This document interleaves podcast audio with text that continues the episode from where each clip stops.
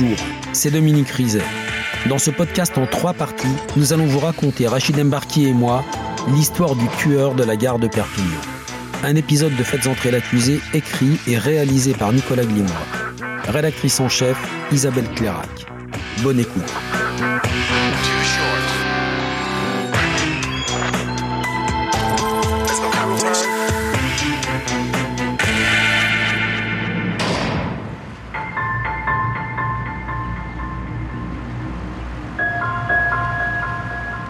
Vers 8h45, un riverain de la rue Négestière et Colis ouvre la fenêtre de sa chambre et euh, il y a un terrain vague juste en face. Et il voit euh, un corps.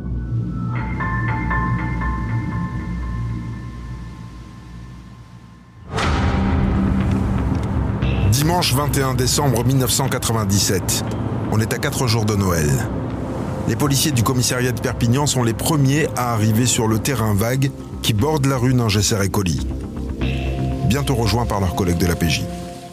Gilles Soulier, police judiciaire de Perpignan. Quand l'affaire démarre, je suis chef de l'antenne de police judiciaire de Perpignan depuis un peu plus de trois ans.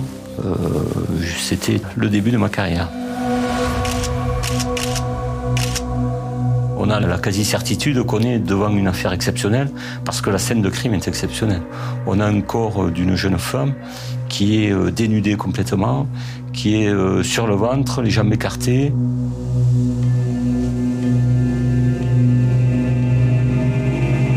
Manifestement euh, des ablations importantes, des coups de couteau reçus sur le côté, presque exposés sur ce terrain vague. Donc oui, la scène de crime est exceptionnelle déjà.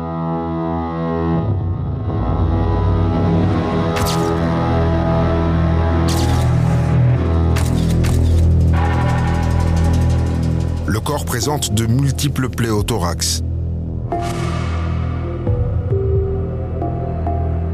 À l'évidence, il a été saccagé à l'arme blanche. Les jambes portent des griffures et des échymoses. Les deux seins ont été découpés. Au niveau du sexe, une plaie béante. Les parties génitales et anales ont disparu. Les policiers retournent le corps. Le visage est intact. La victime porte une bague à chaque main. Les policiers retrouvent alentour une boucle d'oreille, une écharpe noire et un tampon hygiénique dans une flaque de sang. Et c'est tout. Pas d'autres vêtements, pas de sac à main, pas de papier.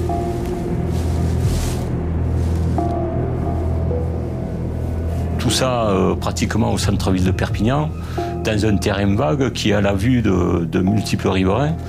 Est-ce que le meurtre s'est déroulé sur ce terrain vague ou est-ce que le corps a été amené sur ce terrain vague que la jeune fille s'est faite tuer ailleurs?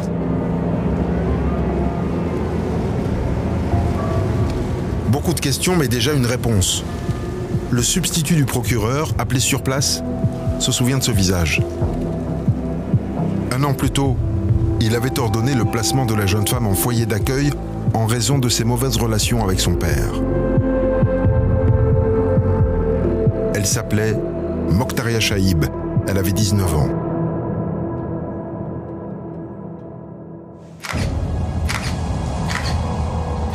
Les rigidités cadavériques laissent penser que le décès remonte à une douzaine d'heures. On assiste à l'autopsie euh, du corps de Mokhtaria. Elle a reçu une douzaine de coups de couteau euh, sur le côté gauche, dont euh, cinq qui ont été mortels puisqu'ils ont atteint le cœur. Les organes sexuels ont été entièrement amputés et à l'évidence emportés par l'assassin car on n'a rien retrouvé sur place. L'absence de sang sous le corps prouve qu'il n'y a pas eu d'hémorragie. Les mutilations ont donc eu lieu après la mort et elles n'ont rien d'un charcutage. L'expert estime qu'il a fallu une heure à une heure et demie pour mutiler ainsi Mokhtaria. Gilles Soulier, PJ de Perpignan. Les médecins légistes euh, indiquent qu'il faut avoir des connaissances en matière médicale et anatomique pour procéder à ces ablations. Ils font même référence à des techniques médicales des années 70. Certains disent même que L'auteur ne pouvait pas être seul, euh, il fallait absolument euh, euh, suspendre le corps à des étriers en pleine lumière. les conclusions de ces experts-là étaient de dire il faut chercher un médecin. Première tâche des policiers, retracer l'emploi du temps de Mokhtaria depuis la veille, le samedi 20 décembre 1997. Le soir, elle va dîner avec un ami à elle qui habite pas très loin du quartier de la gare. Et puis, euh, en fin de soirée, tout début de nuit, elle va quitter le domicile de cette amie-là pour rejoindre la cité universitaire.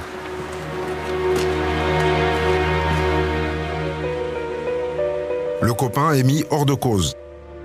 Pas de piste non plus du côté des amis de Mokhtaria, ni du côté de sa famille, avec laquelle les relations étaient peu harmonieuses, notamment avec son père, qui n'appréciait pas que sa fille aînée vive à l'européenne. Maître Étienne Nicolo avocat des partis civils. C'était une jeune fille qui avait eu une jeunesse assez difficile et qui euh, venait d'avoir son émancipation. Elle euh, était étudiante à la fac de Perpignan. Elle avait obtenu une chambre dans la cité universitaire qui lui permettait d'avoir son indépendance. Elle rêvait de devenir infirmière et ce soir-là, c'est parce qu'elle voulait rentrer chez elle qu'elle avait quitté la personne avec qui elle avait passé la soirée, qui était un ami, et euh, qui lui avait dit, mais il est tard, reste dormir à la maison. Et elle avait dit, non, non, je vais rentrer chez moi. Mokhtaria est partie à pied de chez son ami vers 22h30. Elle a remonté l'avenue qui mène à la gare. Puis logiquement a dû emprunter la rue Courteline la rue Ribert, avant d'atteindre l'avenue Ningesser-Écoli qui mène à la cité universitaire. Tous les riverains et commerçants sur le trajet sont interrogés. Mais rien.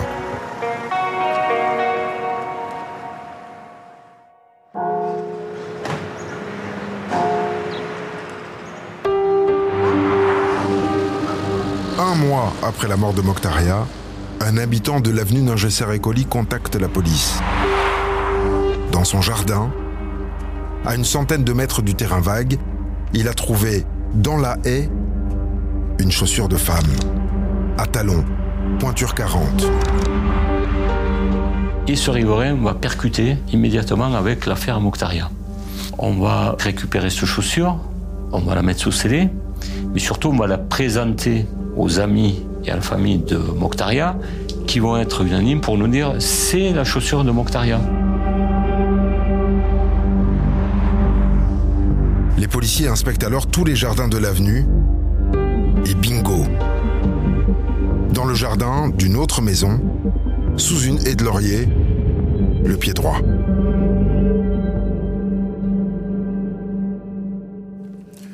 Dominique, la découverte de ces chaussures, c'est enfin un élément matériel dans cette enquête. Oui, c'est un élément matériel important qui va en amener un autre, parce que quand on retrouve ces chaussures, elles sont posées presque délicatement et on se dit c'est un piéton qui les a posés. Et si c'est un piéton, c'est peut-être bien quelqu'un qui habite le quartier. Alors, du point de vue de la génétique, on n'en est pas encore euh, comme aujourd'hui avec une police scientifique moderne.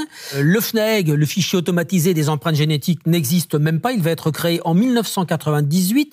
Il faudra attendre 2003 pour qu'on y mette les noms des auteurs d'infractions à caractère sexuel, les AICS.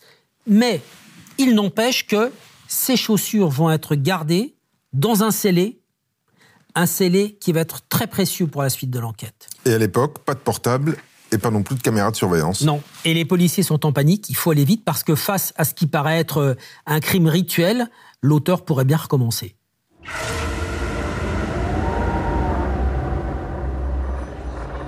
Corinne Saboureau, journaliste à La Dépêche, l'Indépendant dans ce début d'enquête, c'est un petit peu tout qui accentue les, mois de la, population à Perpignan et, voire au-delà. Hein. Mokhtaria est très vite devenue, peut-être grâce à tout ça, en tout cas grâce à sa personnalité, elle est devenue un petit peu la fille de tous les gens de Perpignan. C'était la petite, euh, la petite Mokhtaria. C'était très affectueux de la part de la population de, on parlait de Mokhta. Dès les premiers jours de l'année 98, une piste sort les policiers de l'impasse.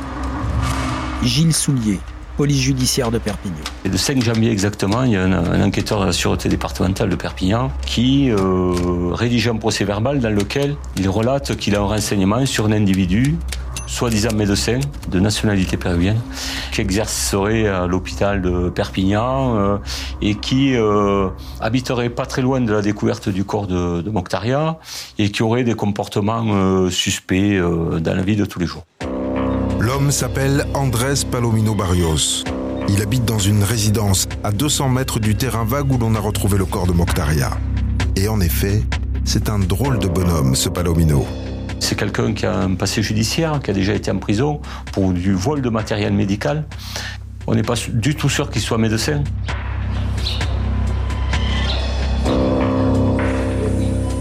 L'homme, âgé de 49 ans, est interne à l'hôpital de Perpignan, avec pour toute référence la photocopie d'un diplôme péruvien.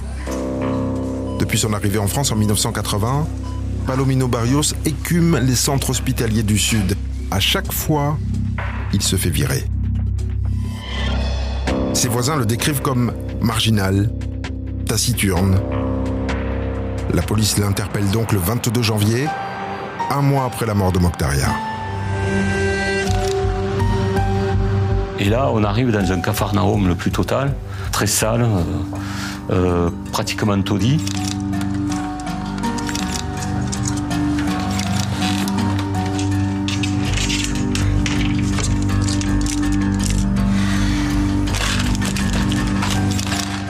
Et donc là, on va euh, évidemment essayer de retrouver un élément qui puisse nous relier à Mokhtaria.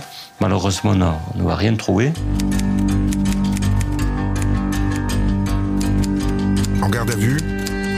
Palomino Barrios ne lâche rien. Il n'a jamais vu Mokhtaria et Jack l'éventreur, c'est pas lui. La difficulté, c'est que l'intéressé, en fait, c'est un escroc. Et comme tous les escrocs, il ment. Et donc, il va nous mentir sur son emploi du temps, du week-end du 20 et 21 décembre, puisqu'il va dire que ce week-end-là, il est allé à Mataro, en Espagne, et qu'il a dormi dans sa voiture, euh, alors que le dimanche matin, des voisins l'ont vu, arriver avec son fourgon, et qui dégoulinait euh, d'eau. En fait, il venait de laver son fourgon, le dimanche matin. Maître Michel Benamou Barrère, avocate d'Andrés Palomino Barrios. Et donc, on a analysé le fourgon, les affaires, pour se rendre compte qu'il n'y avait rien. Mais euh, on était dans un système où normalement on est présumé innocent. Là, on est présumé coupable parce qu'on n'a pas le comportement adapté. Gilles Soulier, PJ de Perpignan. Il y avait deux écoles. Hein, il y avait ceux qui étaient convaincus que c'était lui, euh, mais ça reposait sur euh, du feeling. Hein, et puis ceux euh, qui euh, doutaient un peu plus de la culpabilité de Palomino Barrios parce qu'encore une fois, il n'y avait aucun élément matériel. Médecin de pacotille, escroc, propriétaire d'une camionnette qui a pu servir pour découper le corps de Mokhtaria, Andrés Palomino Barrios a beau crier à la machination, il fait un coupable idéal.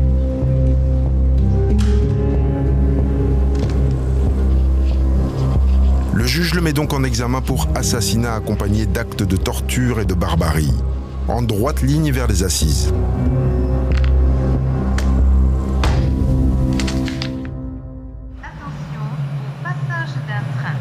Éloignez-vous de la bordure du. Mais trois mois après la mort de Mokhtaria, le 9 mars 98, en fin de journée, une jolie brune de 19 ans est agressée devant chez elle. Rue de Belfort, à un kilomètre de la gare de Perpignan. Elle s'appelle Sabrina.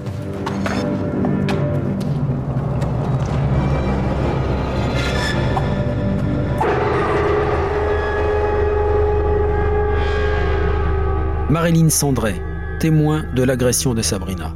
Je m'affaire à, préparer mon repas et puis j'entends des, cris, enfin des cris, vraiment des hurlements euh, que je qualifie souvent de bestiaux parce que c'était euh, pour moi euh, vraiment terrifiant.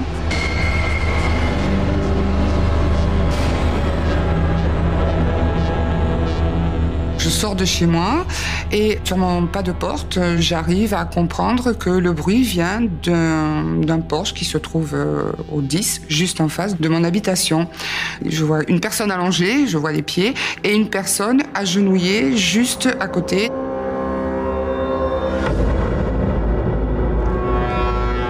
Marilyn se précipite. L'agresseur se sauve en courant. Je vois qu'il a dans les mains un, couteau, avec une lame quand même conséquente. Je réalise donc que ce ne sont pas des coups de poing, mais ce sont des coups de couteau, parce que bon, il y avait du sang, euh, évidemment, euh, du sang partout. Hein. Du sang. Marilyn ne voit plus que ça et en oublie le visage de l'homme au couteau.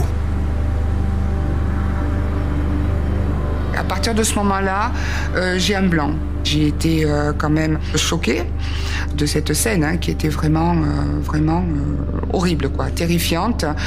Et le sentiment surtout que la personne qui justement était donc en train d'agresser la petite Sabrina était vraiment déterminée à la, à la tuer.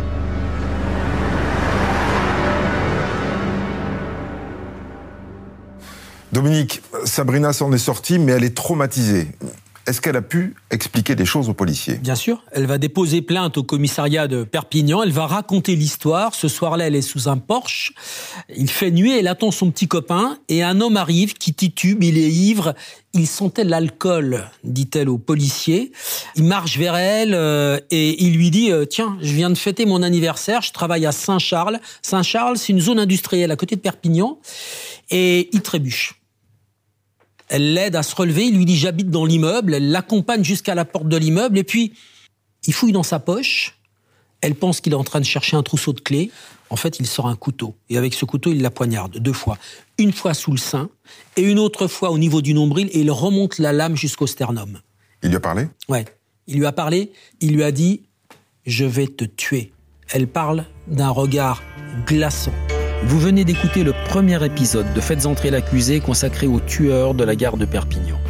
Retrouvez la suite de l'affaire dans l'épisode 2.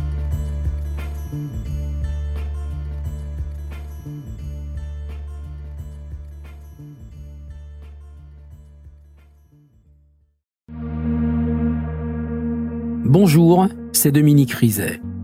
Une poignée de secondes, voilà tout ce qu'il faut pour qu'une vie bascule juste une poignée de secondes. Un sursaut, un instant où le destin bifurque dans une direction ou dans l'autre. Sur le coup, je pensais pas qu'il était mort parce que je voyais pas de sang, on voyait rien quoi en fait. Sébastien s'est jeté sur son père. L'affaire Grégory, l'affaire Daval, l'affaire Cahuzac, vous les connaissez toutes, ça fait 40 ans que je vous raconte ces destins brisés. Aujourd'hui, dans l'instant où découvrez les confessions de ceux qui sont au cœur de ces affaires. Ils me racontent et vous racontent ce qu'ils ne pourront jamais oublier. L'instant où, un podcast BFM TV raconté par Dominique Rizet.